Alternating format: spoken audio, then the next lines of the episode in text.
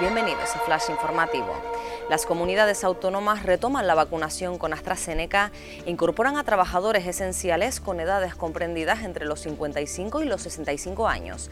La campaña de vacunación contará esta semana con casi un millón de dosis paralizadas tras anunciarse su suspensión por episodios trombóticos y una supuesta relación con la vacuna que de momento no ha constatado la Agencia Europea del Medicamento. Sanidad propone adelantar a las 8 de la tarde el toque de queda en Semana Santa. En principio se trata de una propuesta de cara a la reunión de esta tarde que mantendrá el Gobierno y las comunidades autónomas con el propósito de evitar una cuarta ola en el país. Canarias registró ayer 243 nuevos casos de coronavirus y dos fallecidos. Buscan una patera en la ruta hacia Canarias con unas 50 personas, entre ellos cuatro bebés.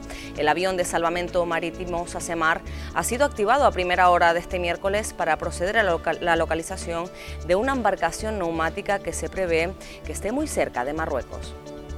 Santa Cruz vuelve a cerrar los parques infantiles y la calistenia. Los skateparks de la Granja y la Avenida Marítima se presintan. Además, se prohíbe transitar por los grandes parques capitalinos, abierto a partir de las 7 de la tarde, medida criticada por el Partido Socialista que propone que cierren con el ocaso. Más noticias en diariodavisos.com.